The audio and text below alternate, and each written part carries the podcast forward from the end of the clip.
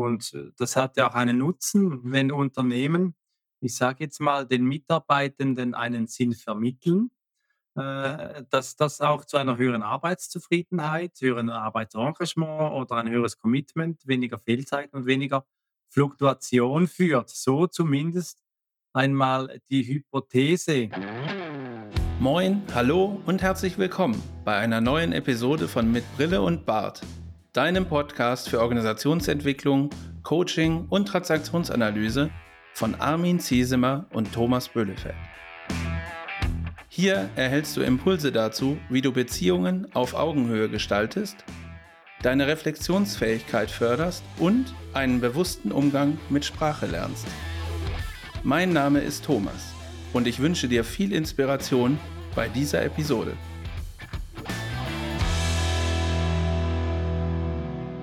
Moin, hallo und herzlich willkommen, liebe Zuhörerin und lieber Zuhörer. Der Podcast mit Brille und Bart ist damit der neuen Folge heute mit dem Titel Der Wille zum Sinn. Was treibt uns? Wenn ihr euch fragt oder wenn du dich fragst, wie kommt es zu dem Titel und der Sinn des Lebens, das ist so ein weitläufiges Thema und die Menschheit sucht seit Ewigkeiten oder die Menschen suchen seit Ewigkeiten nach dem Sinn des Lebens und irgendwie scheint ihn niemand zu finden. Wir haben eine Quelle gefunden, und zwar ist das ein Fehlzeitenreport aus dem Jahr 2018. Darin wurde untersucht, wie viele krankheitsbedingte Fehltage pro Jahr die Menschen haben, wenn sie nach eigener Aussage schlechte Sinnpassung mit dem Beruf haben oder wenn sie gute Sinnpassung mit dem Beruf haben. Und der Unterschied ist ziemlich gravierend, nämlich genau das Doppelte. Befragte mit guter Sinnpassung hatten 9,4 Fehltage durchschnittlich im Jahr und die Befragten mit schlechter Sinnpassung 19,6. Also das ist schon echt deutlich mehr. Ähm, und dann haben wir uns gedacht, naja, da könnte doch ein gutes Thema sein, da mal hinzugucken, was hat es denn auf sich mit dem Sinn äh, des Lebens und was treibt uns da eigentlich an? Und wenn ich wir sage, dann begrüße ich natürlich herzlich wie immer mit im Studio den Armin. Hallo Armin. Ja, hallo Thomas. Danke für diese sinnstiftende Einleitung. Es ist ja schon auffällig, wenn wir diese Studie äh, anschauen von, äh, von, aus dem Fehlzeitenreport, dass das schon doppelt so viel ist in Fehlzeittagen, wenn man das so anschaut, wenn man eine Sinnpassung erfährt oder eben nicht, was das dann äh, mit einem macht und auch im Kontext zu seiner Arbeit. Und heute habe ich so den Eindruck, leben wir in einer Zeit, in der sich wieder sehr viele Menschen für das, was sie als sinnvoll empfinden, äh, vehement auch einsetzen äh, und vielleicht sogar auch über konstruktive Grenzen hinausgehen, in die Rebellion gehen, um es vielleicht mit auch einem transaktionsanalytischen Perspektive noch anzunennen. Und ich, ich meine da beispielsweise Bewegungen wie die letzte Generation, die medial sehr hohe Aufmerksamkeit bekommt oder auch äh, politische Parteien, die radikaler werden. Wir hatten ja immer wieder mal auch das Thema der Radikalisierung oder der Radikalität, beispielsweise auch in der Folge mit Professor Dr. Lantermann, wo es um die mittlere Emotionalität auch geht. Und heute, Thomas, gehen wir ja ein bisschen dem Sinn nach. Was, was ist für dich sinnvoll? Ja, das ist so schwer zu sagen. Wenn du, also wenn, wenn jeder oder alle mal für sich so überlegen, was ist denn der Sinn des Lebens, dann gibt es ähm, Menschen, die sich irgendwie nach außen orientieren, also irgendwo gucken, was könnte denn ein, ein Sinn sein, äh, dem ich mein Leben sozusagen widmen kann. Und andere Menschen ähm, sagen vielleicht, naja, Sinn ist eigentlich das, was ich dem Leben gebe, was ich eigentlich auch keinen schlechten Gedanken finde. Ne? Und wenn du dann äh, guckst, du hast die letzte Generation angesprochen und wir haben den, den Fehlzeitenreport beschrieben. Aus einer Unternehmenssicht beispielsweise könnte es ja dann einfach sein zu sagen, okay, wenn, wenn ich äh, irgendeinen Sinn mir jetzt äh, gebe oder der Unternehmung gebe und den gut kommuniziere, dann habe ich ja kein Problem mehr mit Fehlzeiten, weil die halbieren sich dann ja. Und die letzte Generation könnte sagen, seid ihr eigentlich völlig Panne, weil eigentlich gibt es nichts anderes, außer den Einsatz gegen den Klimawandel, wofür es sich überhaupt noch zu leben lohnt. Also der einzige Sinn, der da gesehen wird, ist das. Und ja, also was, du hast mich ganz persönlich gefragt, was ist mein Sinn des Lebens? Ich habe natürlich meine Familie und ich, äh, sehe es als Sinn meines Lebens an, die Menschen, äh, die ich, äh, mit bei denen ich geholfen habe, dass sie auf die Welt gekommen sind, dass die auch gut im Leben zurechtkommen, also denen einen guten guten gute Stütze zu geben für das Leben. Und für mein berufliches Leben ist natürlich gut, wenn ich irgendeine Art von Mehrwert oder, ja, Leistung auch bringen kann, die Kunden dabei hilft, ihre Situationen, die vielleicht ein bisschen schwierig sind, besser zu überwinden. Das ist so das, wo ich im Moment die Antwort auf diese Frage geben würde. Wie ist denn bei dir, Armin? Ja, Thomas, das ist wirklich eine sehr persönliche Frage, eine sehr individuelle Frage. Was was gibt den Sinn? Und ich bin ja jetzt seit Beginn dieses Jahres voll in der Selbstständigkeit und da merke ich schon, dass ich in vielen Lebensbereichen, sei es Privates, sei es Professionelles, sei es aber auch Soziales, noch mal ganz anders, noch mal intensiver auch zurückgeworfen bin auf die Frage, auf die eben die Sinnfrage: „Was was bedeutet für mich Sinn?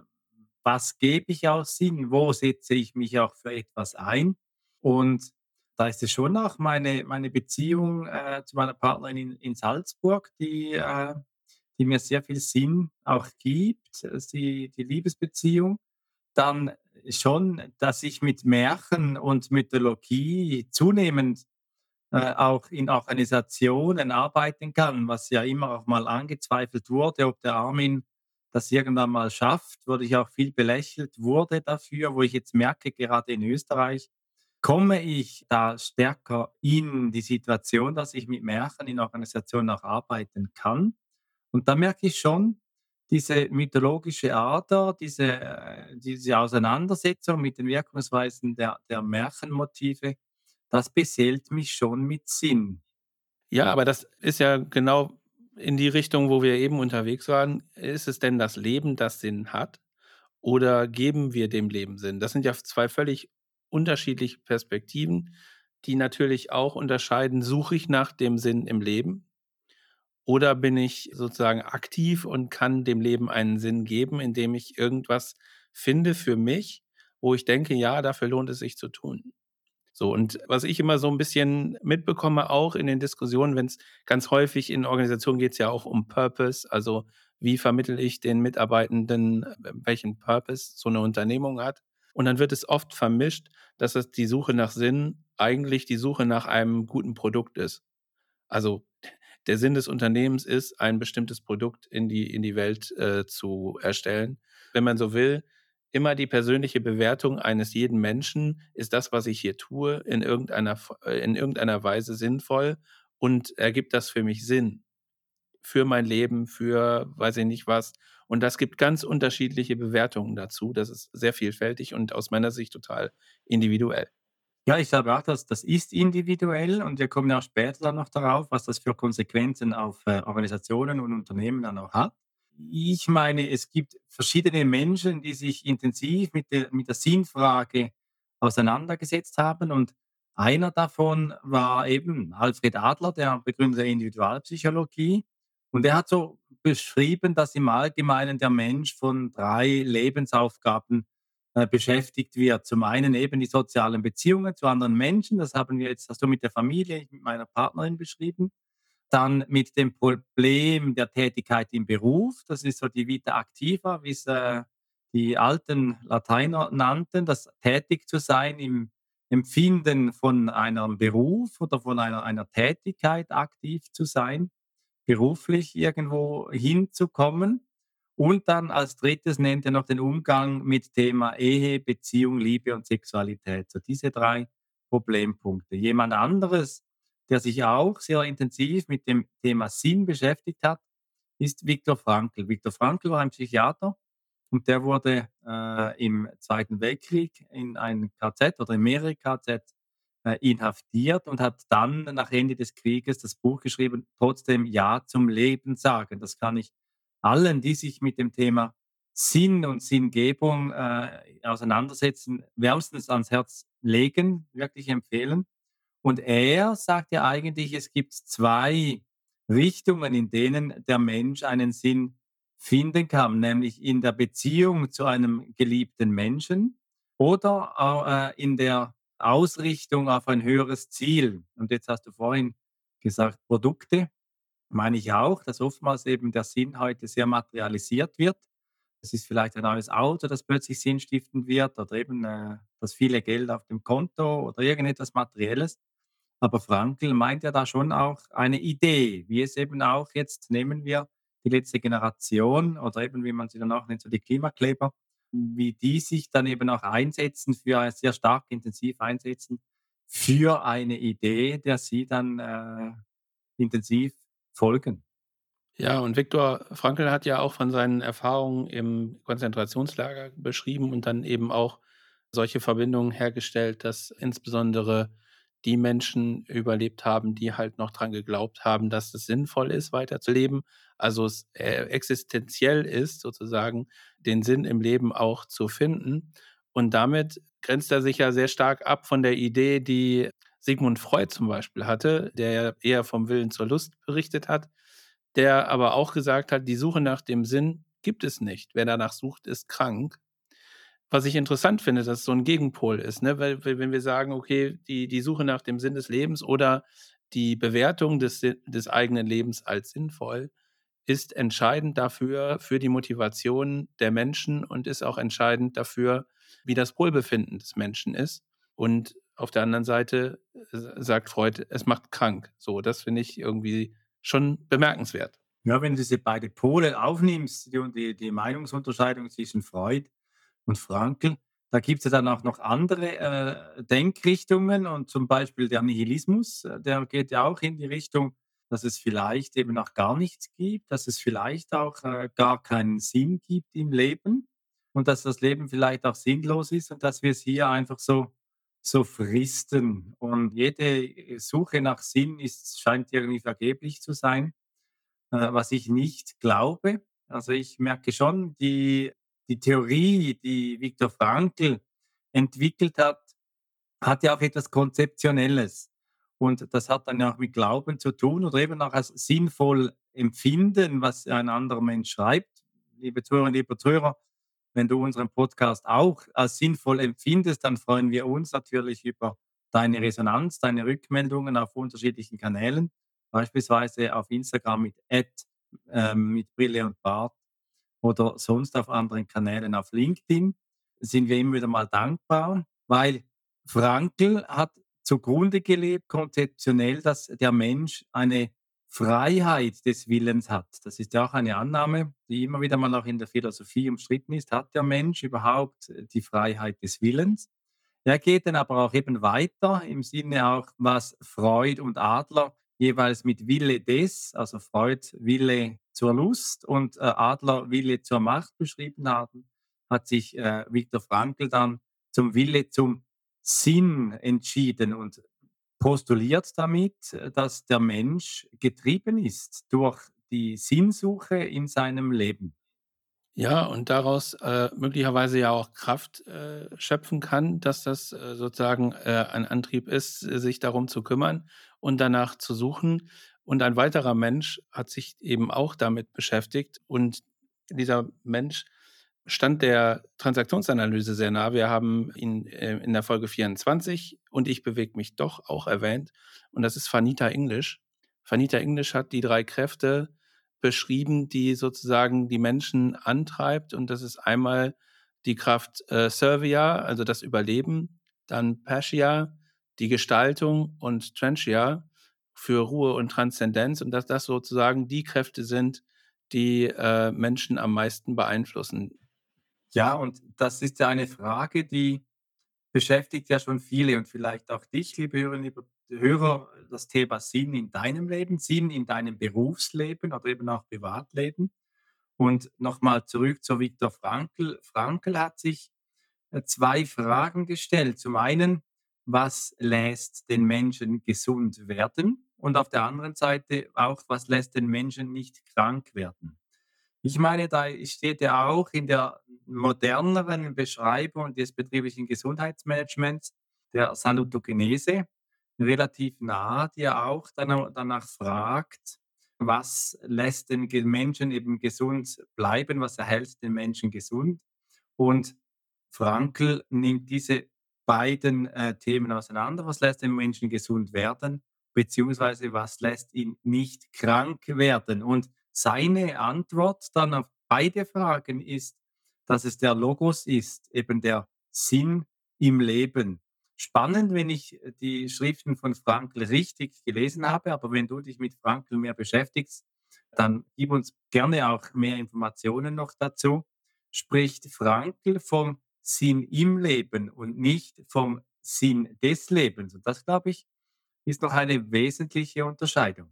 Ja, ich verstehe die Unterscheidung so, dass der Sinn des Lebens die Verallgemeinerung sein soll. Also das Leben an sich äh, hat einen Sinn und der ist für alle Menschen gleich. Und den Sinn im Leben beschreibt für mich die individuelle Komponente. Ne? Also in meinem Leben kann ich Sinn finden oder ich kann meinem Leben Sinn geben. Das wäre für mich so zumindest meine Interpretation zu dem Ding. Und ja, was lässt äh, Menschen gesund werden und was lässt sie nicht krank werden? Und daraus den Sinn abzuleiten, das, das spiegelt sich ja auch in dem eingangs erwähnten äh, Abwesenheitsreport wieder, dass das genau so ist. Ne? Wenn, ich, wenn ich den Eindruck habe, ich tue hier irgendwie was Sinnvolles, dann hilft mir das dabei, nicht krank zu werden und gesund zu bleiben und vielleicht auch gesund zu werden, wenn es mir, mir irgendwie auf irgendeine Art und Weise nicht gut geht, ich aber dann irgendwie sinnvolle Beschäftigung oder sinnvolle Inhalte für mich und mein Leben finde, dann bringt mich das natürlich irgendwie wieder zu Kräften und äh, gibt mir auch Motivation und ich kann wieder freier agieren und ja, mich gesünder auch fühlen. In diesem Zusammenhang wird dann auch viel von Resilienz gesprochen, äh, dass man resilient bleibt, auch wenn eben vielleicht widrige Umstände sind, gerade auch in der Führung, höre ich dann immer wieder mal auch den Satz, ja, äh, Sie müssen halt ein bisschen resilienter werden. Und dann ist dann schon auch die Frage, wie weit geht denn dieses Spiel noch mit der Resilienz, dass man sagt, ja, man muss einfach ein bisschen resilienter werden, dann geht das schon mit der Belastungssituation. Und eine Schülerin oder die Schülerin von Viktor Frankl, Elisabeth Lukas, die hat dann so die drei Hauptstraßen zum Sinn beschrieben. Und dann nimmt sie eben auf, auf der einen Hauptstraße, nimmt sie die Leidensfähigkeit, die hat dann so mit Einstellungswerten ist die, ist die verbunden. Also was zählt, ist meine Einstellung zu den Dingen. Ich kann nur mehr eine Einstellung ändern zu gewissen Umständen und ich kann nicht die Umstände verändern. Das ist damit gemeint. Und in ihrer Beschreibung führt diese Leidensfähigkeit auch zu einer Konstanz im Leben. Also man kann auch mal etwas aushalten, man kann bei etwas dranbleiben, auch wenn es mal vielleicht nicht gerade so spaßig ist. Und das sind dann die Einstellungswerte, wie die beschrieben sind. Die zweite Hauptstraße ist die Leistungsfähigkeit. Die führt, die führt zum Rhythmus in unserem Leben. Und die ist sehr stark verbunden mit den schöpferischen Werten. Das ist vielleicht das, Thomas, was Vanita English übersetzt hat mit dem Thema Pesha, mit der Gestaltung mit dem schöpferisch tätig sein oder eben mit der Vita Activa etwas im Leben zu gestalten und nach dem Tod vielleicht auch die Sehnsucht, etwas hinterlassen zu wollen.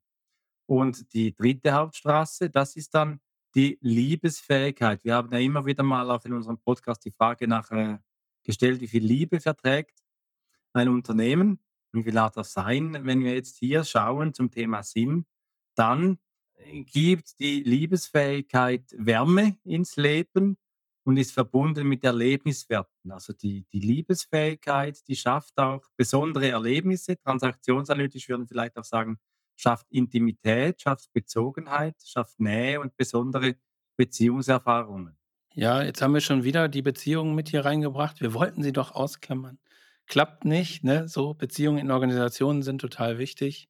Aber es gibt natürlich auch andere ähm, Sichten auf das, was in Organisationen oder was mir das Berufsleben sozusagen bringen kann. Also vorstellbar ist ja auch, dass es Menschen gibt, die den Beruf, den sie ausüben, nur deswegen ausüben, um Geld zu verdienen. Also ist eigentlich völlig egal, ist das hier sinnvoll oder nicht. Ich mache jetzt hier meine üblichen und vertraglich vereinbarten Arbeitsstunden und dafür kriege ich die vertraglich vereinbarte Zahlung zum Monatsersten oder zum 30. eines Monats oder wann auch immer. Und ich bin überhaupt nicht bestrebt und ich suche auch nicht nach irgendwelchen sinnvollen Inhalten, die mir dieser, dieser Beruf hier gibt. Das ist aber okay, ne? weil das ist ja eine persönliche Bewertung der Menschen, dass das in, dass der Sinn des eigenen Lebens oder dass das, wo ich den Sinn für mein Leben suche, eben nicht die Berufswelt ist. Dann wird das möglicherweise oder idealerweise woanders sein. In, in der Freizeit, in, im Umgang mit Freunden oder Freundinnen. Vielleicht äh, ist auch unterschiedliche Kulturen kennenzulernen, irgendwie sowas, ne? Und die Menschen reisen sehr viel und brauchen deswegen auch das Geld aus dem Beruf. Und so sind die Situationen halt sehr unterschiedlich. Und ich glaube, das ist so ein wesentlicher Punkt, da haben wir jetzt auch mehrfach schon drauf hingewiesen. Ich bin davon überzeugt, dass, dass sozusagen der Sinn des Lebens im, in, in der allgemeinen Form, den Sinn des Lebens in der allgemeinen Form können wir nicht finden, sondern es ist immer eine individuelle Betrachtung. Und deswegen ist es auch aus meiner Sicht nicht zulässig, um es mal so zu sagen, andere Menschen darauf zu bewerten, ob sie dem selbstgegebenen Sinn eines Lebens sozusagen entsprechen oder nicht. Also übersetzt auf die letzte Generation oder wir können auch jede andere Gruppe nehmen, wo das äh, eine Rolle spielt, zu sagen, Menschen, die sich nicht um den Klimawandel sorgen oder nicht aktiv einbringen, um es mal so zu sagen, weil es gibt bestimmt viel mehr Menschen, die sich um den Klimawandel Sorgen machen, als die, die irgendwie auf die Straße gehen und aktivistisch irgendwelche Aktionen vollziehen. Aber es ist nicht okay, dann zu sagen, naja, die haben kein sinnvolles Leben. Natürlich haben sie das. Aus der eigenen Perspektive ist das Leben dann im Zweifel sinnvoll. Und das ist gut so.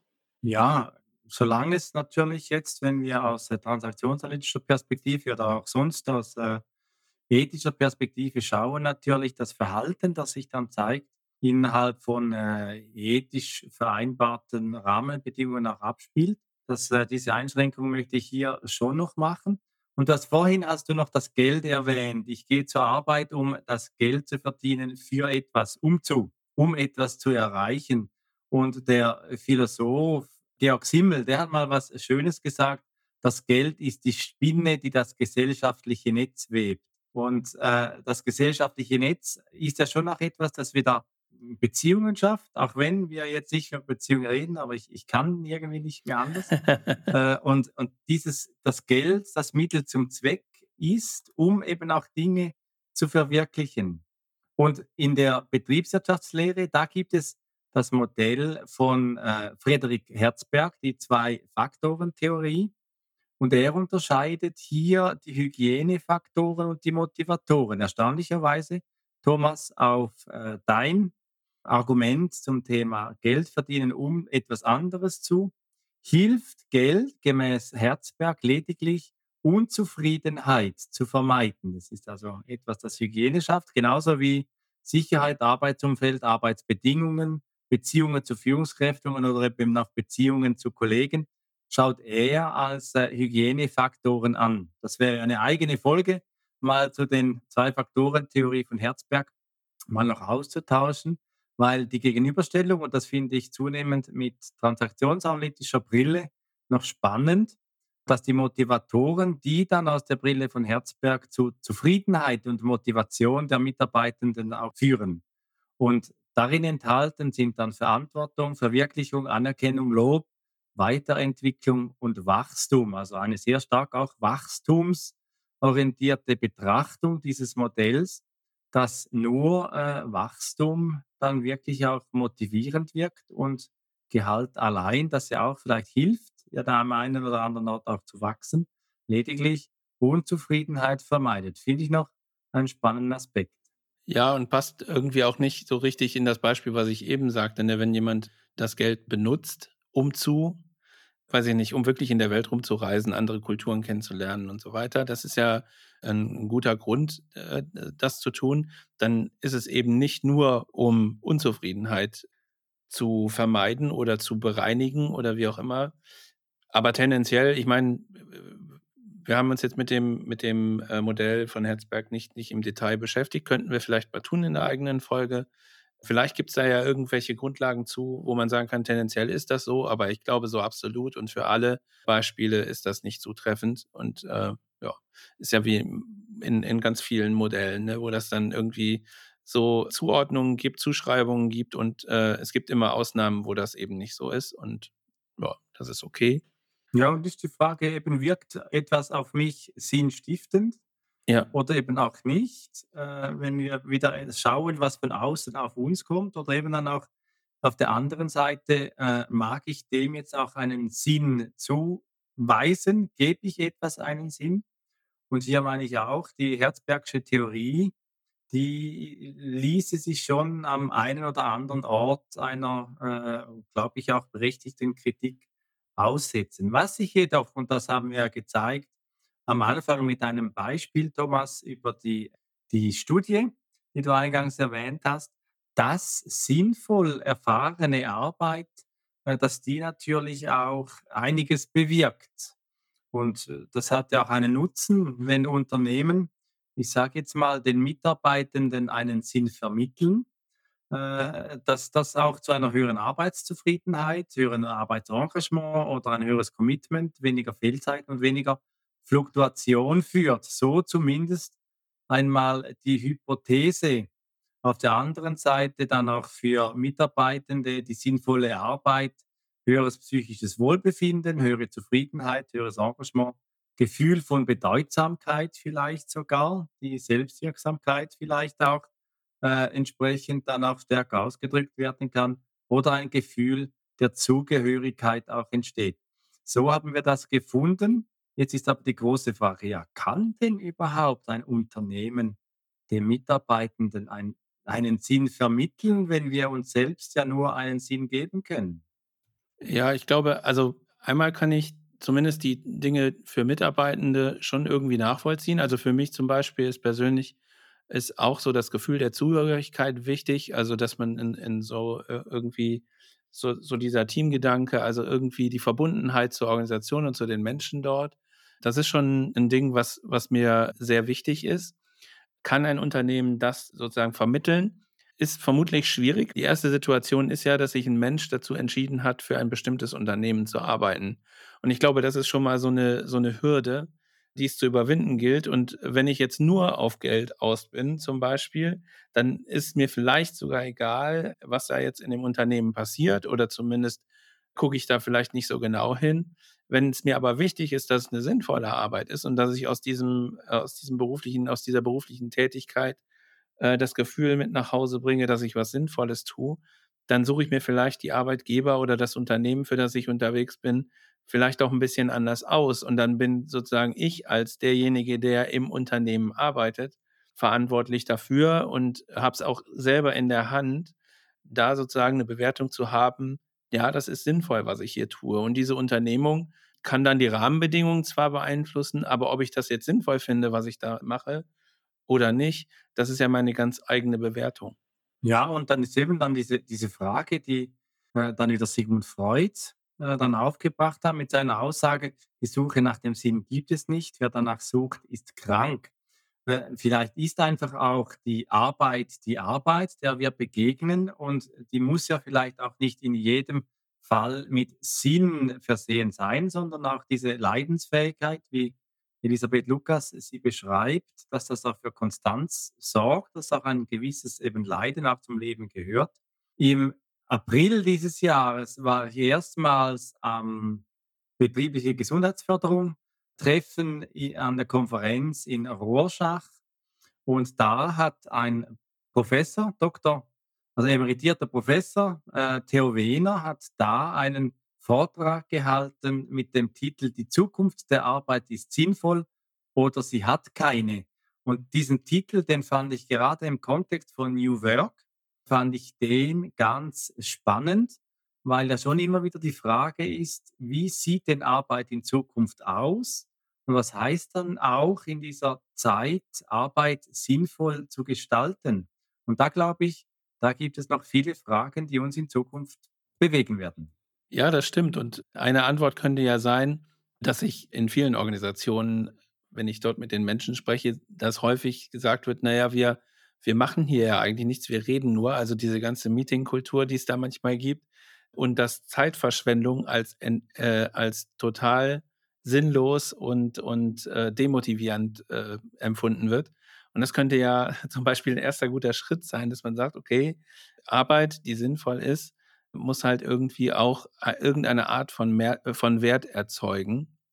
Zumindest in den äh, Augen der meisten Menschen, die ich so gesprochen habe, was ja auch gut ist. Als wir in Zürich waren zu unserer Weiterbildung, da haben wir ja auch mitbekommen, dass es sowas wie einen Relational Turn gibt. und dass es diese Individualität vielleicht nicht mehr ganz so extrem gibt, wie wir das gerade beschrieben haben. Also dass nur noch die Leute auf sich gucken sollen, um den Sinn sozusagen in, im eigenen Leben zu finden und dass der Sinn im Leben auf das eigene Leben beschränkt ist, sondern dass man irgendwie auch nach links und rechts guckt und sich sozusagen in einer Gruppe von Menschen oder in irgendeiner Art von Teil der Gesellschaft auch zusammenbringen kann, um ein, ein Wir-Gefühl zu erzeugen und damit auch die Gruppe von Menschen und dann gemeinschaftlichen Sinn des Lebens zu finden. Ja, das ist sicher eine große Herausforderung. Adler, das habe ich da haben wir das äh, habe ich in einer Quelle gefunden, spricht dann hier vom reifenden Wir. Er hat schon also vor einer Zeit das Thema der Gemeinschaftsentwicklung aufgenommen. Ich glaube, das sind schon auch Zeitpendel, die hin und her pendeln von Individuum zu Gemeinschaftsgefühl. Und da kann ich mir schon auch äh, vorstellen, dass wir so in einer Zwischenzeit sind, wo doch das äh, wieder Pendel wieder umschlägt zu mehr Bedürfnis nach wir und weniger nach einer einfach ich-bezogener äh, Lebenswelt, weil wir zunehmend auch eben bemerken, dass A, äh, die globalen Themen, die uns beschäftigen, nicht alleine lösen können, weil die zu komplex sind. Und andererseits, wenn wir uns mit uns selbst äh, auseinandersetzen, uns auf uns selbst äh, zurückfallen lassen, dass es uns dann schwerfällt, aus uns selbst heraus aus eben Sinn zu generieren, Sinn zu geben. Das, was Viktor Frankl sehr stark vertreten hat oder vertritt. Wenn ich nochmal zurückgehe zu ähm, Professor Wehner, der hat eine ganz knackige Zusammenfassung gemacht von seinem äh, Vortrag. Und er sagt äh, ganz knapp, das ist aus seiner Präsentation, Zitat, außerhalb der theologischen Fakultäten ist bislang keine wissenschaftliche Disziplin in der Lage, quasi von außen Sinn zu bieten. Das ist mal der erste Teil, also dass, äh, dass es eben nicht möglich ist, dass irgendeine Disziplin, wissenschaftliche Disziplin Sinn bieten kann. Und als zweiter Punkt sagt er dann, Zitat, vermeiden Sie es, in Ihren Konzepten und Angeboten ein Sinnversprechen zu geben. Ignorieren Sie vielmehr solche Konzepte, die das tun. Finde ich, Zitat Ende, eine ganz knackige These. Was meinst du dazu, Thomas? Ja, ich habe jetzt eben, als du es vorgelesen hast, habe ich oder zitiert hast, habe ich es immer wieder mit dem Kopf genickt, weil ich das sehr, sehr, sehr gut finde, was da die Zusammenfassung sagt. Es ist ja auch keine Wissenschaft für, für sich. Also was, wenn man das irgendwie messen könnte oder herleiten könnte aus irgendwas, was ist der Sinn eines Lebens oder des Lebens insgesamt, dann bräuchten wir ja uns ja mit der Frage auch nicht mehr zu beschäftigen. Dann wäre ja einfach klar, ich würde irgendwo die Kriterien wahrscheinlich googeln oder so. Und dann wüsste ich ja, was Sache ist. Da brauche ich mich nicht mehr lange damit zu beschäftigen. Und deswegen finde ich es gut. Die Theologie hat das geschafft, aber ich glaube eben auch nicht auf eine irgendeine, wie soll ich sagen, auf eine äh, beweisbasierten Art und Weise, sondern das geht ja über Emotionen. Und ich glaube, das ist der wichtige, wichtige Teil dabei wenn Menschen das Gefühl haben, etwas Sinnvolles zu tun, dann ist es sozusagen auch sinnvoll, weil das Gefühl ist da führend und leitend und es gibt keine objektiven Kriterien, woran sich ableiten lässt, ob irgendwas sinnvoll ist oder nicht.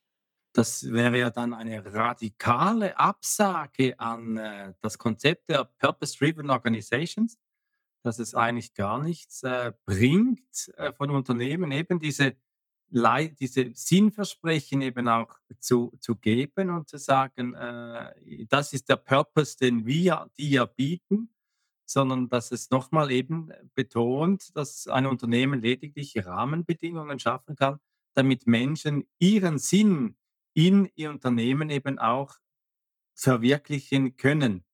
Der dritte Punkt, den äh, Professor Wehner noch äh, in seiner Zusammenfassung vorweggenommen hat, ist Zitat, vermeiden Sie auch einem an Sie gerichteten Sinnlosigkeitsbeseitigungsanspruch nachgehen zu wollen. Du musst einen Sinn in deinem Leben finden, sonst bist du nichts wert. Vielleicht ist das so. Nein, also einmal den, den Schritt noch zurück, weil du eben diese, äh, die, die ähm, Purpose-Unternehmen angesprochen hast. Ich glaube, dass das tatsächlich so ist, dass, dass sich ähm, aus diesem Wir-Gefühl heraus sozusagen die Menschen zusammenfinden, die in eine ähnliche Richtung den Sinn bewerten, den ihr Leben haben soll. Also wenn ich jetzt daran denke, weiß ich nicht, grüne Energie ist ja gerade auch ein, ein Thema, was oft auch in den Medien behandelt wird. Und dann haben natürlich solche Firmen, die damit werben oder die auch begründet sozusagen sagen können, ja, wir machen das, wir beschäftigen uns genau mit nachhaltiger Energie, haben dann plötzlich Zulauf von Menschen, die sagen, ich bewerte es als sinnvoll für mein Leben, dass ich meine Arbeitskraft für, für das Thema grüne Energie zur Verfügung stelle. Und die treffen sich dann in solchen Unternehmen. Ich glaube, das, das ist so die, die Dynamik in der Geschichte. Und dann wäre das für mich auch nachvollziehbar. Ich glaube aber nicht, dass man per se sagen kann, diese Organisation kann Sinn hergeben und egal wer, wer sozusagen jetzt hier hinkommt, fühlt sich dann auch sinnvoll aufgehoben. Vielleicht gibt es ja Menschen, die überhaupt keinen Sinn darin ge äh, geben, überhaupt bei einem Stromerzeuger da äh, zu arbeiten. Das weiß ich nicht. Ist jetzt einfach nur an dem Beispiel weitergedacht. Das wäre so für mich äh, das, das Thema. Wenn es darum geht, ist es wichtig, die Sinnlosigkeit oder das, das Fehlen eines Sinns zu beseitigen, würde ich tatsächlich, ich beantworte diese Frage mit Ja ist es. Ich glaube, ich hätte Schwierigkeiten damit, ein Leben zu führen, mich dabei gut zu fühlen, wenn ich den Eindruck hätte, es hat alles keinen Sinn. Das ist so meine Antwort auf die Frage. Ja, ist auch spannend. Der Frage sind wir auch etwas nachgegangen. Was heißt es denn, dieses Sinnlosigkeitserleben zu haben? Äh, Frankl hat ja sich äh, dezidiert auf die Position gestellt, dass jede Generation so ihre Neurose hat und in seiner Zeit äh, das Erleben von Sinnlosigkeit und dadurch dann auch Auswüchse wie Alkoholismus oder Drogenkonsum ein wesentlicher Teil der Kompensation dieses Sinnlosigkeitserlebens ist. Und aus konstruktivistischer Perspektive könnte man auch sagen, dass Sinnlosigkeitserleben eigentlich heißt, dass eine bestimmte Konstruktion von Wirklichkeit nicht beziehungsweise nicht mehr passt, dass, dass ich irgendeinen Kontext, einen anderen Kontext suchen muss, dass ich aufgefordert bin, einen anderen Kontext auch zu suchen, der mir wieder mehr Sinnstiftung gibt. Also ein Ruf, das Sinnlosigkeitserleben nach Bewegung. Diese Ansicht, die haben wir gefunden in, einem, in einer Arbeit von Bolz 1997. Und das heißt ja dann auch eben, dass Menschsein eben auch nicht nur bedeutet, anders zu sein, sondern eben auch anders zu können. Also gerade auch wenn Menschen nochmal zurück zur Studie, zur Studie am Anfang eben keine Sinnpassung erfahren, dass sie eben auch Rahmenbedingungen in Unternehmen erhalten sollen, damit sie sich ihre Sinnpassung eben auch wieder schaffen können und nicht einfach eine Stellenbeschreibung äh, erfüllen müssen, wenn sie äh, damit nicht gesund bleiben oder eben auch zufrieden sind. Ja, das sind ganz viele Aspekte, die wir hier gerade ausgetauscht haben und ich befürchte, dass wir langsam den Landeanflug wieder antreten müssen zum Ende unserer Folge.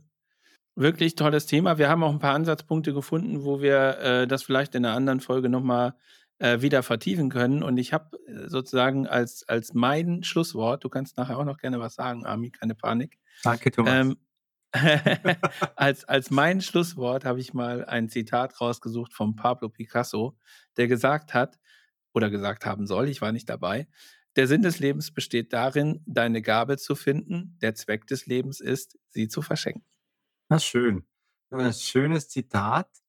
Was mir noch nachgeht, ist, äh, wir haben jetzt über Purpose gesprochen, wir haben über Sinn gesprochen von einzelnen Menschen in Organisationen oder von Unternehmen, die äh, Sinn geben wollen, versuchen Purpose zu vermitteln oder eben ob das geht oder nicht. Und äh, ich habe dann manchmal so die Idee, dass diese Purpose-Diskussion sehr groß auch angerührt ist, dass es immer die großen äh, Ideen sein müssen, die dann da verwirklicht werden, auch im Sinne vielleicht von Frankl, es ist eine, die Liebe zu einer Person oder eben die Ausrichtung an ein höheres Ziel. Und manchmal habe ich so den Eindruck, im Alltag geht es eben auch nicht darum, diese großen Themen oder eben auch den Bezug von Interaktionspartnern zu schaffen, sondern wie sagt man äh, bei euch, Thomas, wenn es, wenn es einfach gut läuft, wenn es einfach Jod läuft. Ja, genau. Also manchmal denke ich einfach, Wenn es Jod läuft. wenn es, wenn es Jod läuft, so, dann, dann ist schon viel geschafft. Also wirklich so das, was äh, Elisabeth Lukas auch mit dem Thema Leidensfähigkeit beschreibt.